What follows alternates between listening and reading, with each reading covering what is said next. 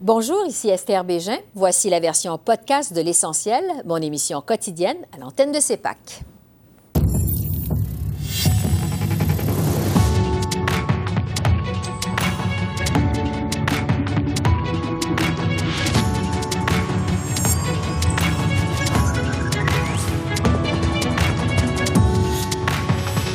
Ottawa va de l'avant avec son régime d'assurance dentaire, mais sans s'entendre avec le Québec. Le ministre de la Santé, Mark Holland, répond à nos questions. Dernier droit de la COP 28 à Dubaï. Quel bilan pour le Canada? L'ex-ministre de l'Environnement, Catherine McKenna, est avec nous.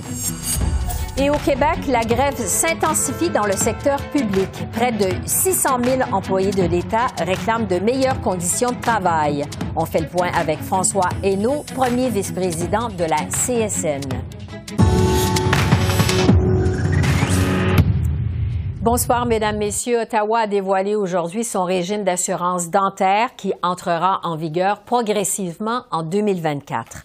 Le programme sera destiné aux Canadiens à faible et moyen revenus sans assurance privée. Les aînés de 87 ans et plus peuvent désormais s'inscrire et les premiers soins couverts seront donnés dès le mois de mai. Le gouvernement Trudeau a prévu 13 milliards sur 5 ans dès 2023-2024 et 4,4 milliards pour la suite pour ce régime. Le Québec, qui a déjà son propre programme, demande toujours un retrait avec pleine compensation. Voici le ministre Hollande à ce sujet. Pour moi, les, les conversations avec les provinces et les territoires sont tellement productives et certainement, l'objectif, les buts pour les provinces et les territoires est d'augmenter euh, les qualités de santé pour euh, leurs citoyens. Et, euh, et, avec nos conversations qui sont tellement productives, j'ai beaucoup de confiance. qu'on peut trouver une, une, bonne solution qui va s'assurer qu'on peut fill in the gaps. Et ça, c'est notre objectif, ça, c'est notre but. Et je discute de cette annonce avec le ministre de la Santé, Mark Holland. Bonjour, Monsieur le ministre. Bonjour, c'est un plaisir d'être ici. Merci d'être avec nous. Euh, vous annoncez donc un régime d'assurance dentaire. C'est un programme de 13 milliards de dollars sur cinq ans. Est-ce que vous avez estimé la demande? Est-ce que le Canada a les ressources nécessaires? Oui, premièrement, euh, c'est vraiment une grande bande en avant pour, pour le Canada. Et je pense que c'est vraiment les bonnes nouvelles. Aujourd'hui, il y a près de, de, 9 millions de personnes qui n'avaient pas l'accès à de soins de dentaire qui est nécessaire pour leur santé. Et certainement, euh, la demande est absolument énorme. Et il n'y a pas de problème juste avec euh, euh, l'accès de services dans le sens d'avoir une carte, euh, mais aussi pour les personnes euh, qui habitent dans le campagne ou qui avaient une disabilité ou qui sont une personne handicapée, pardon. Euh, c'est vraiment un problème. Alors, on a l'argent pas juste pour les programmes de soins de santé, mais aussi d'améliorer l'accès euh, pour les soins dentaires, euh, pour les soins dentaires aussi. Le Québec. Alors, oui, allez-y. Oui. Le Québec a déjà son programme de soins dentaires pour les enfants de moins de 10 ans, notamment. Euh, comment votre régime va être déployé en pratique dans les différentes provinces? Oui, c'est une bonne question. L'idée n'est pas de remplacer des, des autres systèmes de soins de santé. Euh, dans n'importe quel type de province ou territoire, euh, il y a des euh, services qui existent aujourd'hui. Longtemps, et pour les services comme ça, de continuer. Notre système est vraiment pour les personnes qui n'avaient pas l'accès aujourd'hui pour les soins dentaires. Et ça, c'est notre goût, de s'assurer que chaque personne partout au pays avait des accès pour les, les soins, de, les soins dentaires qui est nécessaire pour leur santé généralement, parce que c'est vraiment une question de leur bonne santé. Ouais. Euh, Québec s'est dit surpris aujourd'hui par votre annonce. Euh, ça survient alors que vous vous êtes pas encore entendu au préalable avec le gouvernement de François Legault. Euh, Est-ce que votre gouvernement est en train d'empiéter dans les champs de compétences du Québec, comme le dit d'ailleurs le ministre Jean-François Roberge? C'est pour moi, c'est pas une question de juridiction, pas du tout. C'est vraiment une question de s'assurer que chaque personne partout au pays, même si pour les Québécois et les Québécoises, a l'accès pour les, soins dentaires qui est nécessaire pour leur santé. Et je suis certain qu'on peut travailler ensemble de trouver euh, des solutions qui respectent les juridictions. Mm-hmm. euh, J'avais beaucoup d'occasions de parler avec le euh, ministre Dubé et il est tellement raisonnable. Et je suis certain qu'ils veut, ils veulent une solution aussi. Et alors, on va travailler ensemble pour, pour, pour trouver ça. Le Québec a déjà annoncé son intention de se retirer du programme avec une compensation d'environ 3 milliards de dollars sur cinq ans. Euh, est-ce que vous êtes d'accord avec ça? Oui, pour moi, euh, encore, notre but est de s'assurer que toutes les personnes partout au pays, même si au Québec, reçoivent les services. Euh, alors, on va parler avec les provinces de Québec et je vais continuer de, parler avec le ministre Dubé et on peut trouver une solution, ça c'est certain. Et le, message aujourd'hui pour toutes les personnes partout au pays que le service dentaire est disponible. Euh, pas immédiatement maintenant, mais dans le prochain, euh, dans le prochain période de temps.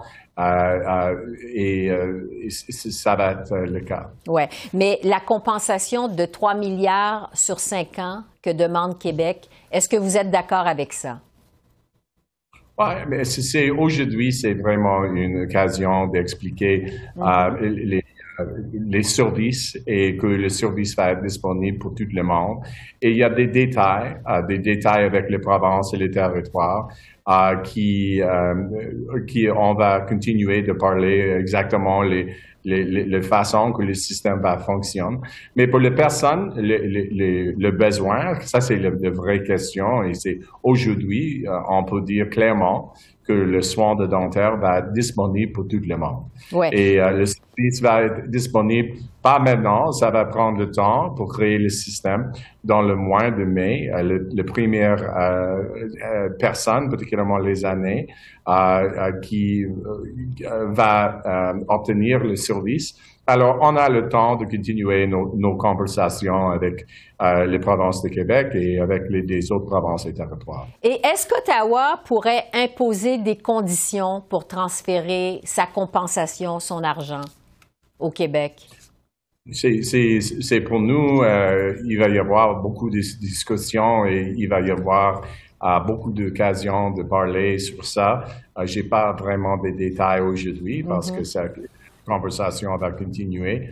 Euh, mais comme j'ai expliqué, c'est vraiment euh, c'est vraiment clair que le service va être disponible. Exactement, la façon d'offrir le service, ça c'est le, travail de, de, de, ministre de Québec, euh, le ministre Dubé et moi. Euh, ce régime euh, d'assurance dentaire, on le sait, c'est une condition de votre entente avec les néo-démocrates.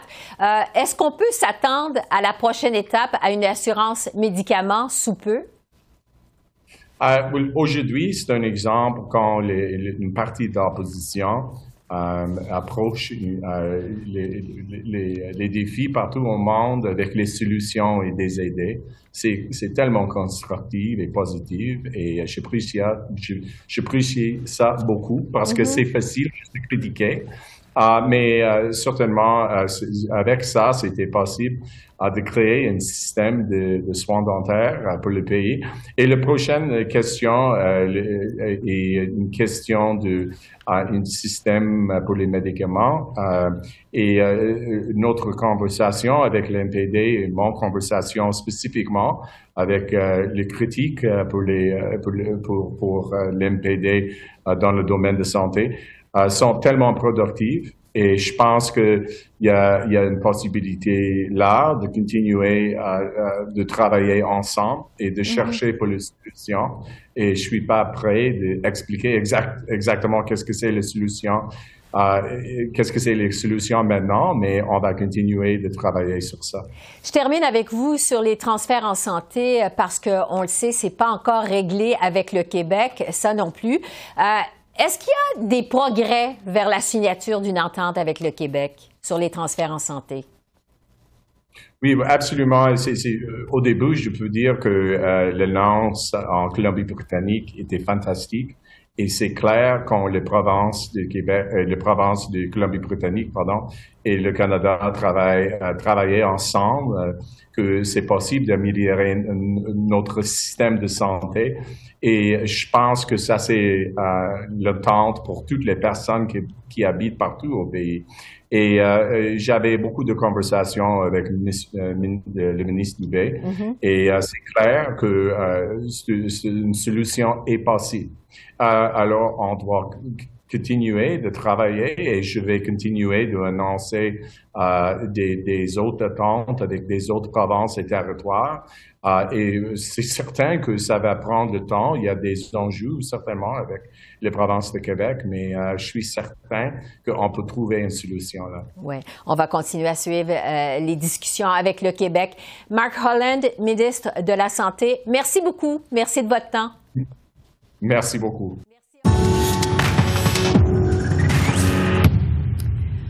On est dans le dernier droit de la COP 28 à Dubaï, alors que cette grande réunion sur l'environnement doit se terminer en principe demain. Le secrétaire général de l'ONU multiplie les appels à la sortie des énergies fossiles. On le sait, plusieurs pays pétroliers s'y opposent. Le président de la COP 28, lui-même patron d'une compagnie pétrolière, a promis un accord historique. Sur ce, je retrouve Catherine McKenna, qui est la grande patronne de Climate and Nature Solutions et ex-ministre libérale de l'Environnement. Bonjour, Madame McKenna. Bonjour, je suis heureuse d'être ici. C'est un plaisir de vous avoir avec nous. On est donc dans le dernier droit de la COP 28. Vous le savez, plusieurs sont sceptiques à ce qu'on trouve un compromis sur l'abandon des énergies fossiles. Est-ce que vous y croyez encore, vous, à ce compromis? Euh, bien, on doit avoir une solution, j'espère, à COP 28. Ça doit être euh, ambitieux. Ça doit, euh, on doit voir dans le texte l'élimination euh, de, des combustibles fossiles. On le voit pas maintenant. Ça doit être aussi lié au, à, tripler les capacités de l'énergie renouvelable. Mais on a encore beaucoup de travail à faire. Il y a beaucoup de drama au, euh, au COP. Alors peut-être on va voir un, un, changement, on va voir un texte plus, plus ambitieux. Mais je, je, sais, il y a beaucoup de gens, qui, beaucoup de pays qui sont euh, pas très, très heureux avec le, le nouveau texte euh, du président de, du COP 28. alors, on va voir. Oui, on verra au cours euh, des prochaines heures, effectivement.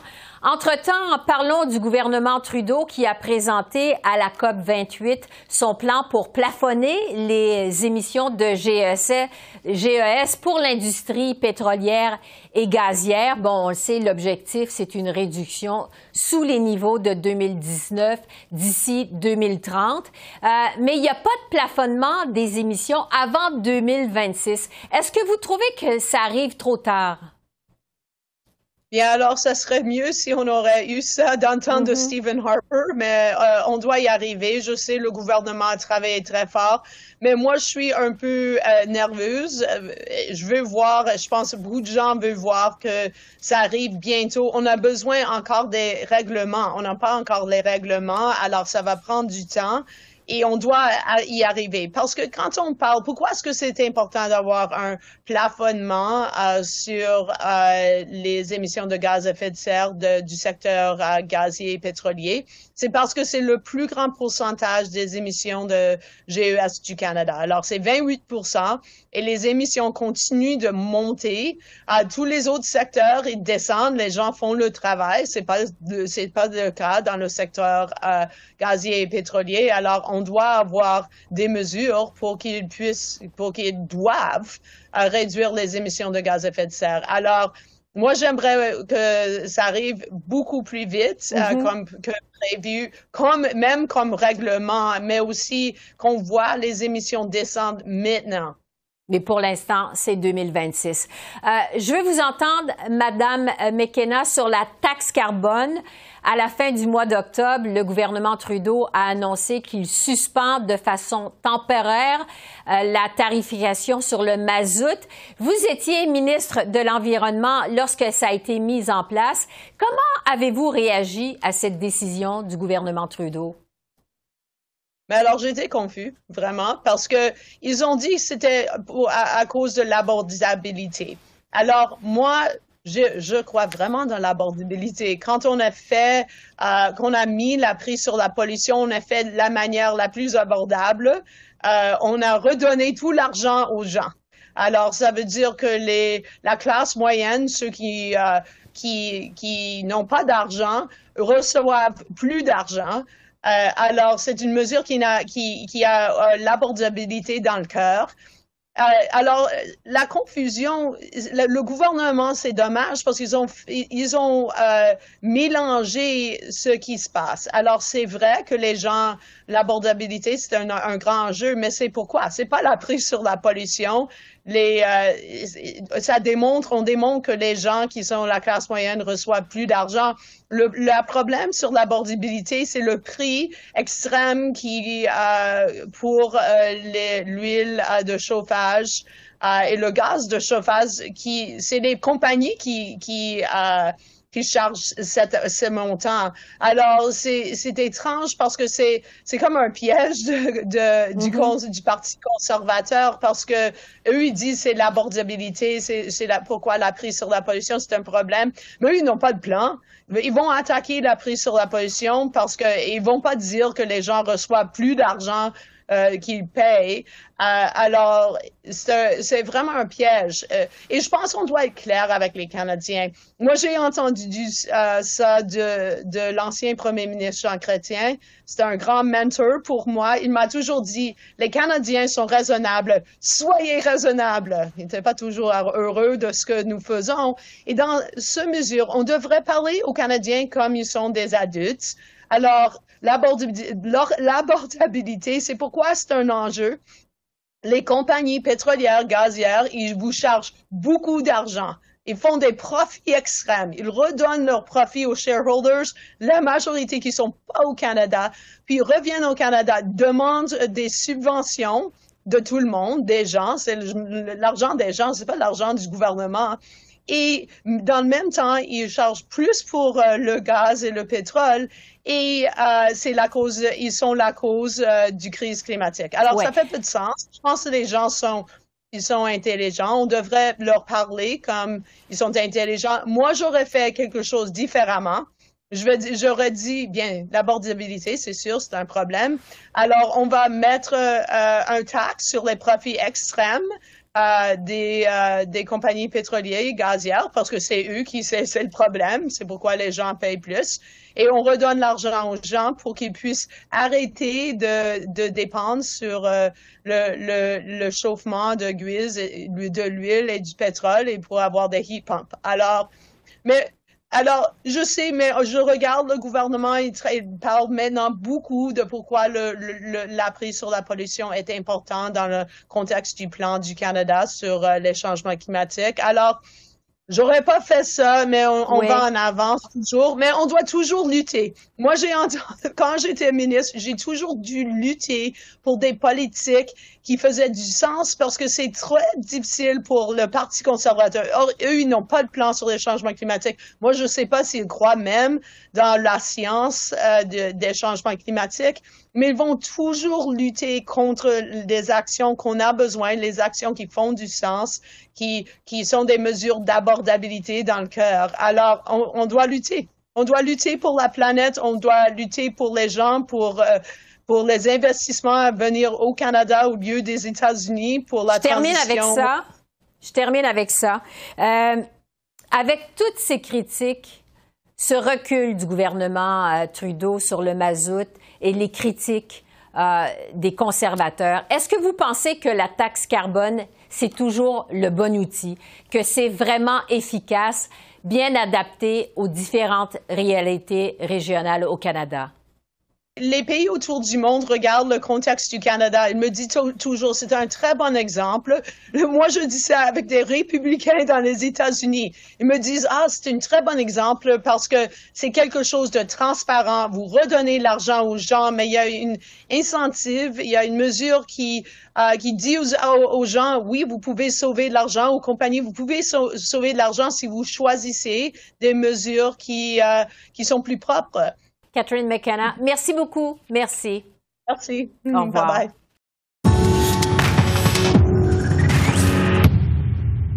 Pendant ce temps, au Québec, la grève s'intensifie dans le secteur public.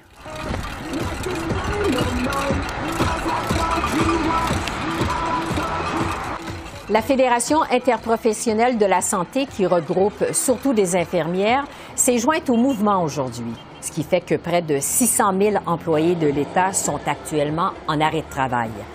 Les effets se font sentir partout, dans les écoles, dans les hôpitaux et dans les services sociaux. Les profs de la Fédération autonome de l'enseignement sont en grève générale illimitée depuis le 23 novembre dernier. Pour ce qui est du Front commun, il en est à sa troisième ronde de débrayage.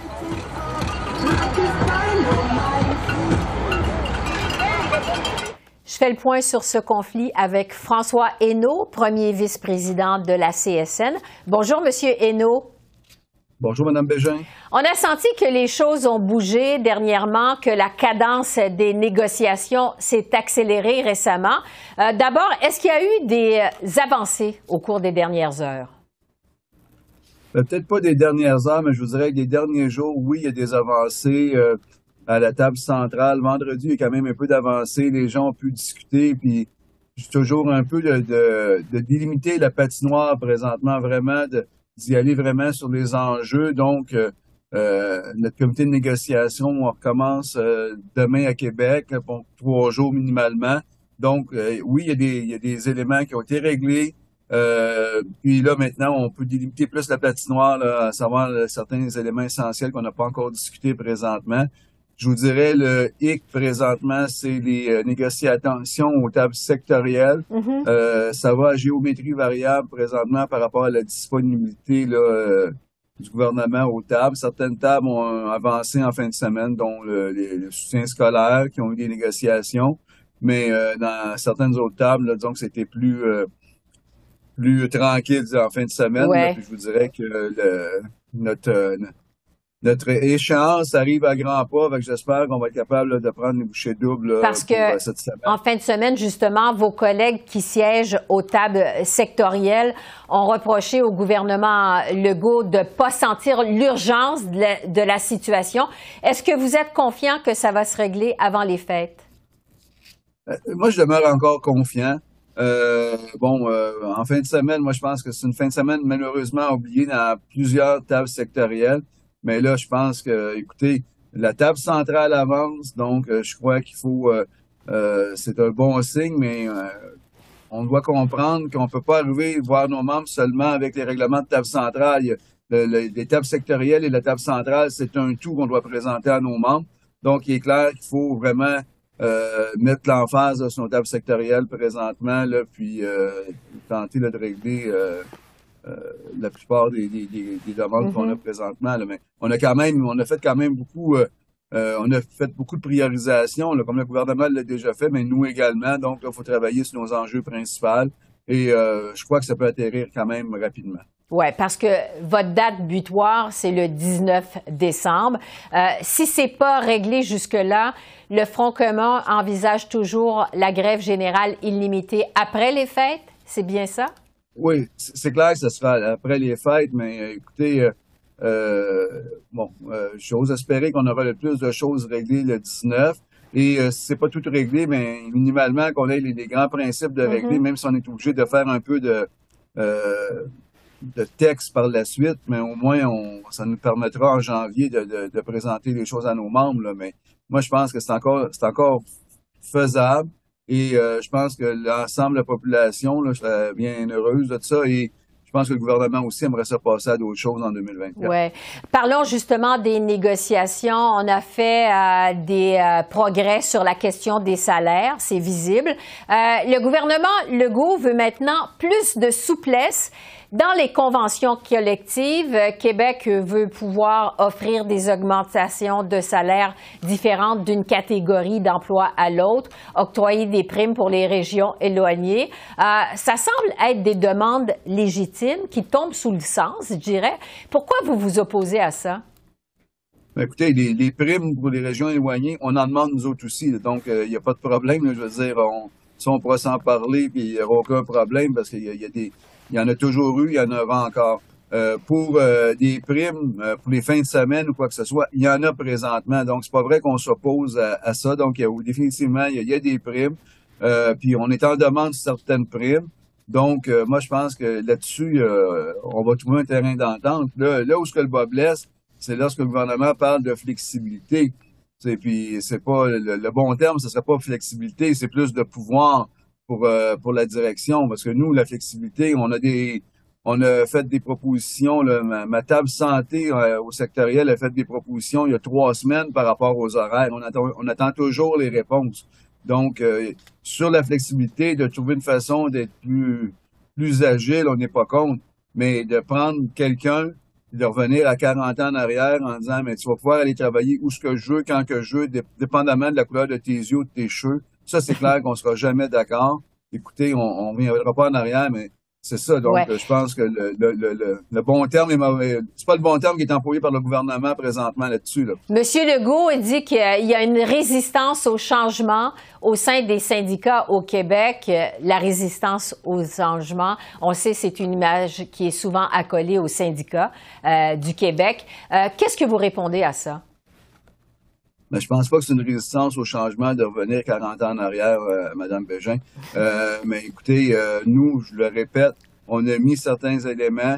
Euh, je le dis sur plusieurs tribunes depuis un mois minimalement, qu'on n'est pas contre de discuter des problématiques que le gouvernement apporte, mais on est contre d'arriver, que le gouvernement arrive avec ses problématiques et ses solutions également. Les solutions doivent être trouvées à la table.